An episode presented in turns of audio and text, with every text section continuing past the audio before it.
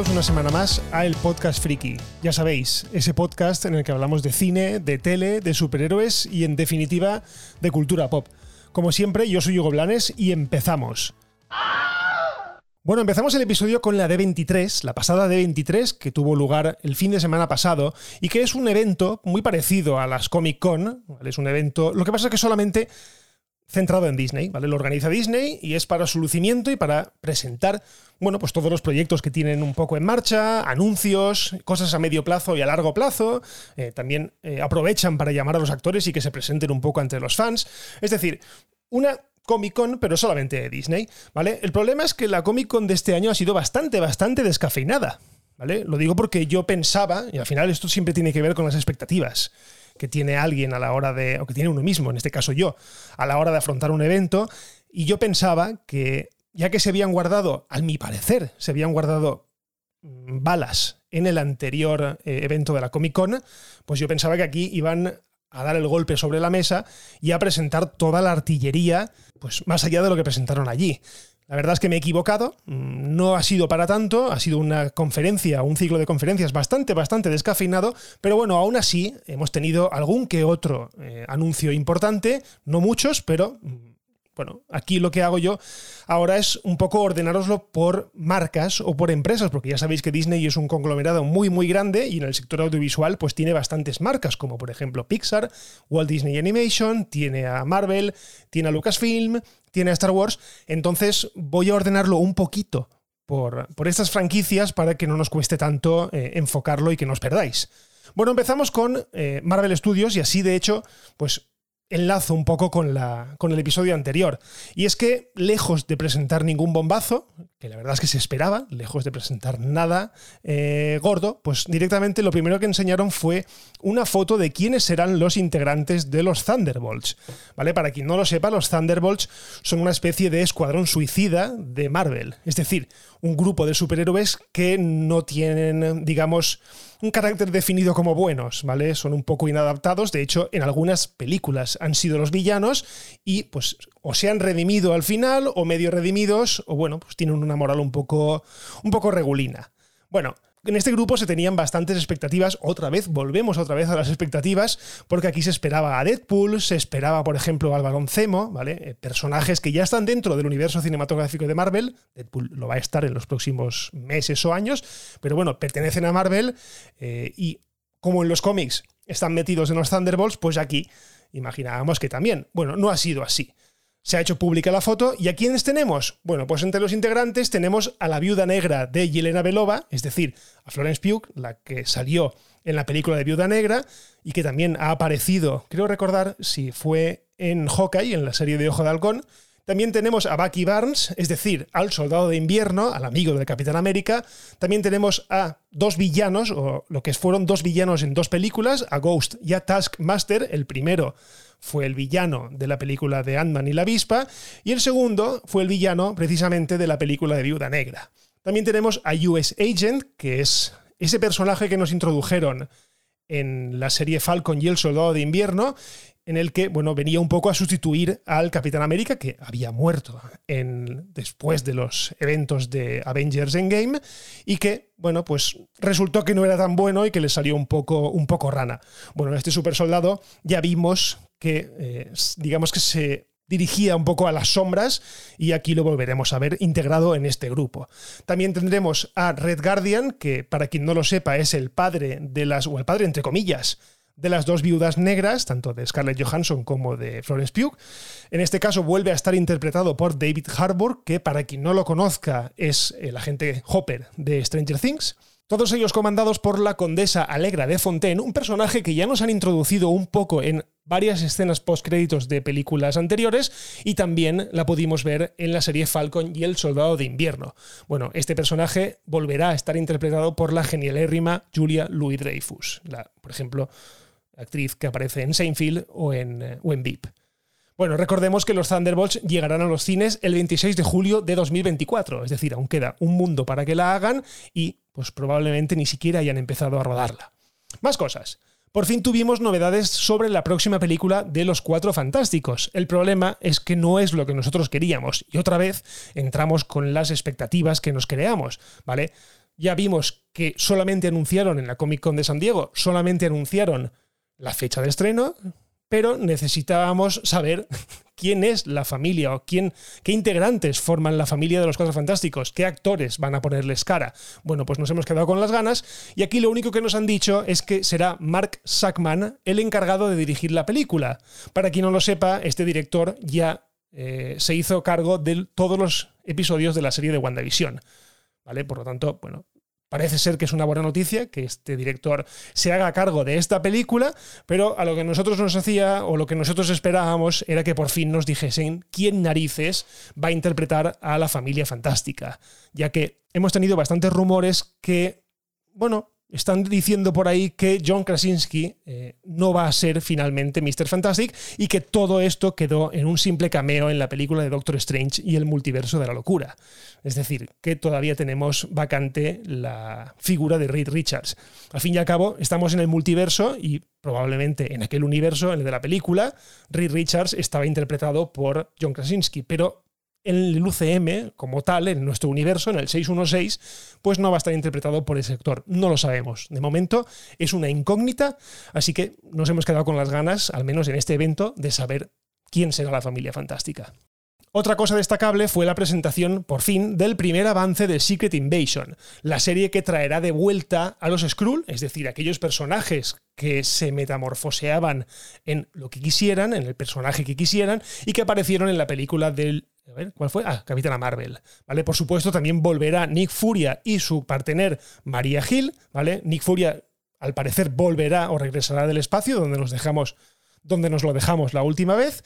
Y también podemos ver en el tráiler el primer vistazo de personajes interpretados por Emilia Clarke, es decir, por Daenerys en Juego de Tronos, y por Olivia Colman, que para quien no la conozca, es la última, o la que ha sido la última en interpretar a la reina Isabel II en la serie de The Crown.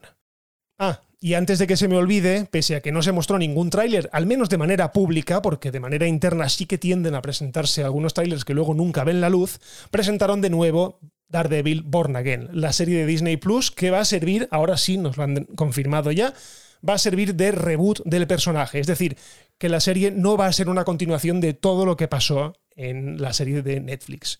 Por lo tanto, no está asegurado que regrese ninguno de los demás personajes, como Jessica Jones o como Luke Cage. Por lo tanto, de momento sabemos que, pese a que son los mismos actores los que interpreten a Daredevil y a Kingpin, o a Matt Murdock y a Wilson Fisk, bueno, a partir de ahí todo puede pasar. Así que de momento nos mantenemos a la espera a ver si tenemos algún tipo de novedad o de confirmación de si alguno de los personajes, eh, digamos, paralelos a esa serie en Netflix regresa también para este reboot.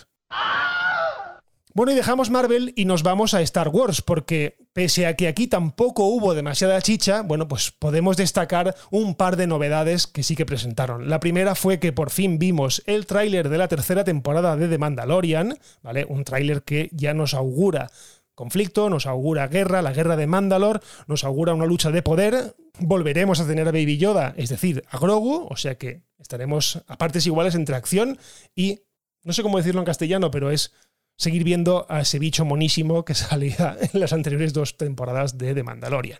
También tuvimos un pequeño tráiler de la nueva serie de animación Tales of the Jedi, los cuentos de los Jedi, bueno, en la que podemos ver, en ese tráiler podemos ver la juventud de Qui-Gon Jinn, o sea, del personaje que interpretó en su día Liam Neeson, y al Conde Dooku, es decir, al personaje que interpretó en el episodio 2 y en el 3 Christopher Lee. Aquí lo vemos todavía como un Jedi, como alguien bueno, pero imagino que usarán esta serie para enseñarnos su transición hacia el lado oscuro. Bueno, una serie de estas de animación que siempre van bien, a mí me gustan mucho, tanto Rebels, como de Clone Wars, como en este caso de Bad Batch. O sea que otra más, pues por mí, perfecto. Y nada más, no sabemos nada de películas nuevas. Eh, Lucasfilm, en este caso, o Disney, se sigue guardando en la recámara el presentar algún tipo de película. No sabemos nada de las películas, ni las de Patty Jenkins, ni las de Ryan Johnson. No sabemos nada de esto. Simplemente hubo un par de paneles de Ahsoka y de Acolyte pero en ambos casos solamente subieron los personajes al estrado y nada más, no, presentaron ningún tipo de tráiler. Y bueno, esto es lo que dio de sí el tema de Star Wars dentro de la convención. Y por último nos centramos en los anuncios que tienen que ver con Disney, pero que no están asociados a ninguna de sus grandes franquicias. Hubo un panel de Indiana Jones, al parecer mostraron alguna imagen de Indiana Jones 5, no se ha hecho público. Lo que sí que vimos fue un tráiler, y esta vez un tráiler largo, de la próxima serie de Willow, ¿vale? Esta serie que servirá de continuación a la película original y en la que volveremos a ver a los personajes que ya aparecieron en la película original. Por ejemplo, hemos visto a Willow, hemos visto a la madre de la, perdón, a la hija de la mala, que no me acuerdo cómo se llama ahora. Hemos visto a los pequeñitos estos que parecían los diminutos, ¿vale? Eso sí, más mayores, evidentemente, porque ha pasado el tiempo. Pero aún así, eh, es grandioso volver a ver a estos personajes, volver a escuchar la música, esa música de Willow que es tan, tan característica. Y bueno, simplemente deciros que la serie llegará a Disney Plus este mismo año, concretamente llega el 30 de noviembre, o sea que queda prácticamente nada para que la podamos ver. Y por último, un anuncio que a mí personalmente me ha hecho muchísima ilusión. Y es que Pixar presentó bastantes novedades, presentó una película que se llama Elemental, ¿vale? Que va sobre los elementos. Vimos a un personaje de agua y otro de fuego que parece ser que se enamoran, algo completamente incompatible físicamente, ¿no? Pero lo que a mí me hizo ilusión de verdad, repito, es que se confirmó la segunda parte de Inside Out o de Del Revés, como se conoció aquí en España, aquella película sobre los sentimientos, sobre el ser humano, sobre las relaciones, pues va a tener una segunda parte.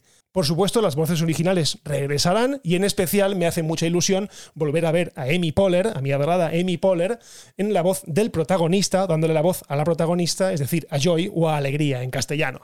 Y ya está todo, al menos todo lo que ha trascendido públicamente, ya que de forma interna se suelen presentar avances, imágenes que no llegan a verse en el exterior, es decir, son exclusivos para la gente que acude al evento. ¿vale? Lo habéis escuchado antes un par de veces, que se mostraron imágenes, pero no hemos visto nada. De hecho, ni siquiera hay imágenes hechas con el móvil que podamos ver. Eh, no, nada. Directamente, pues se lo guardan para publicarlo más adelante o directamente no ven nunca la luz. ¿Vale? Por ejemplo, el tráiler de The Mandalorian sé que se vio en la pasada Comic Con, pero no trascendió más que un par de imágenes capturadas con el móvil y ahora hemos tenido el, el tráiler oficial. Bueno, en este caso, al parecer se vieron imágenes, por ejemplo, también de Ant-Man y la avispa Quantum Mania, es decir, de la tercera parte, pero no ha trascendido absolutamente nada, así que tendremos que seguir esperando a ver si se filtran o el día de mañana que Disney lo lance de manera oficial y así lo podremos disfrutar todos. De momento, nada más. Bueno, y ahora voy a meterme en un berenjenal, o por lo menos voy a intentarlo, y es que esto que voy a contaros ahora se refiere también a una presentación que hubo en el, en el D23, pero que ha derivado en algo muy desagradable. Bueno, os pongo, os pongo en perspectiva. Resulta que entre las novedades de Disney, concretamente de Disney eh, tradicional, ¿vale? Presentaron varios proyectos de acción real de sus películas clásicas. Por un lado estaba la precuela del Rey León llamada Mufasa, también está el remake de acción real de Blancanieves y presentaron por fin un tráiler o un pequeño teaser de La Sirenita en acción real, ¿vale? En él podemos ver bastantes escenas, digamos, del fondo del mar y por fin podemos verle la cara a Hailey o Hale, espera que lo busco cómo se llama, Halle Bailey, o Hal Bailey, ¿vale? Que es la actriz que le va a poner cara y voz, en este caso también, a la sirenita Ariel. El problema para algunos, o el factor, digamos, diferenciador, es que se trata de una actriz negra, ¿vale? O sea, Ariel, en, este, en esta película de acción real, va a ser interpretada por una chica, por una actriz de color negro, ¿vale? ¿Y qué pasa? Pues que se ha liado. Se ha liado bien gorda. ¿Por qué? Porque el racismo de la gente ha salido a pasear. Bueno, hay gente que le apetecía sacar su racismo a pasear y enseguida se han puesto a decir que cómo puede ser que hayan puesto a una Ariel negra, estamos ya cambiando los cuentos infantiles, estamos destrozando las infancias y esto viene un poco a colación también de dos cosas que han pasado en las dos series de moda de la actualidad, tanto Juego de Tronos, eh, La Casa del Dragón, como en la serie de los Anillos de Poder del Señor de los Anillos. En la primera sale un Targaryen o un pariente de los Targaryen, que es negro con el pelo rubio. Y en la saga, en la película, perdón, la película no, en la serie del Señor de los Anillos aparece un elfo negro, ¿vale? Un elfo que no tiene el pelo rubio, sino que es negro, con los ojos azules, pero es negro.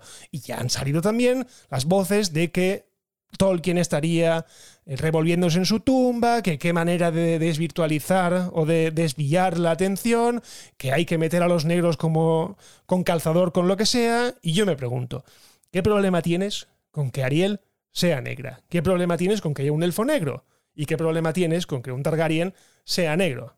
En los tres casos estamos hablando de personajes míticos o mitológicos, perdón, ficticios, inventados. Es decir, que, no hay, no existen en la vida real. ¿Qué más da que lo interprete un negro o un blanco? O sea, ¿de verdad tienes tanto problema para ver una película que tienes que quejarte hasta este punto de decir que por qué te cambian la piel, el color de la piel de un personaje? ¿Vale? Que Disney nos puso a Ariel blanquita y con el pelo rojo en la primera versión de su, de su cuento, pero también es verdad que la sirenita en el cuento original moría y aquí no. Por lo tanto, eh, yo no oía a nadie diciendo, joder, que la sirenita no se muere al final de la sirenita, que han traicionado el, cuento. No, perdona, no oía a nadie. De hecho, tampoco escuché a nadie rasgándose las vestiduras cuando, por ejemplo, en la película de Prince of Persia pusieron a Jake Gyllenhaal, un tío que desde luego no tiene nada de árabe ni, ni, por asomo como protagonista. O por ejemplo, cuando hicieron la película de Ghost in the Shell y que cogieron a Scarlett Johansson para hacer el papel de una japonesa o de una actriz oriental. Tampoco escuché a nadie quejándose. O sea que el problema no tenemos porque le hayan cambiado la piel o el color de la piel a un personaje o porque el color de la piel se lo hayan puesto negro. Porque yo creo que eh, si te estás quejando por eso, es que el racismo te está asomando la patita bastante, bastante. Yo no quiero entrar mucho en polémicas, pero vamos a ver.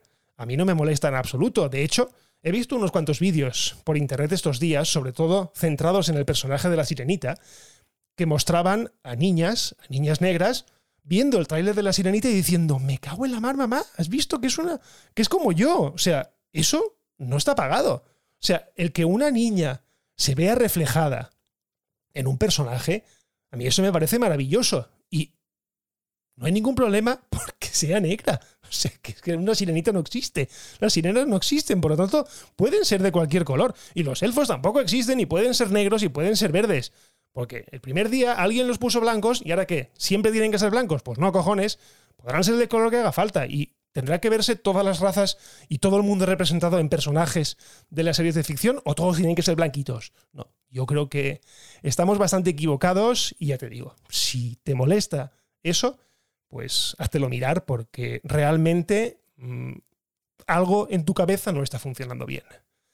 Pero bueno, hasta aquí esta disertación sobre los microracismos o macroracismos, porque al fin y al cabo yo creo que son macroracismos, porque ya os digo que, lo que la que se ha armado últimamente con la película de la sirenita no ha sido ni normal. Así que yo lo dejo aquí, dejamos aquí este episodio. Espero que os haya gustado. Como siempre, si os ha gustado el episodio, compartidlo, dejad valoraciones. Si me queréis seguir en Twitter, estoy en arroba Blanes y en arroba el podcast.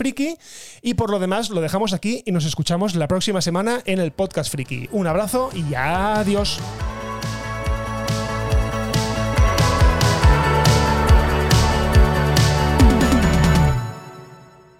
Bye bye, hasta otro ratito, ¿eh?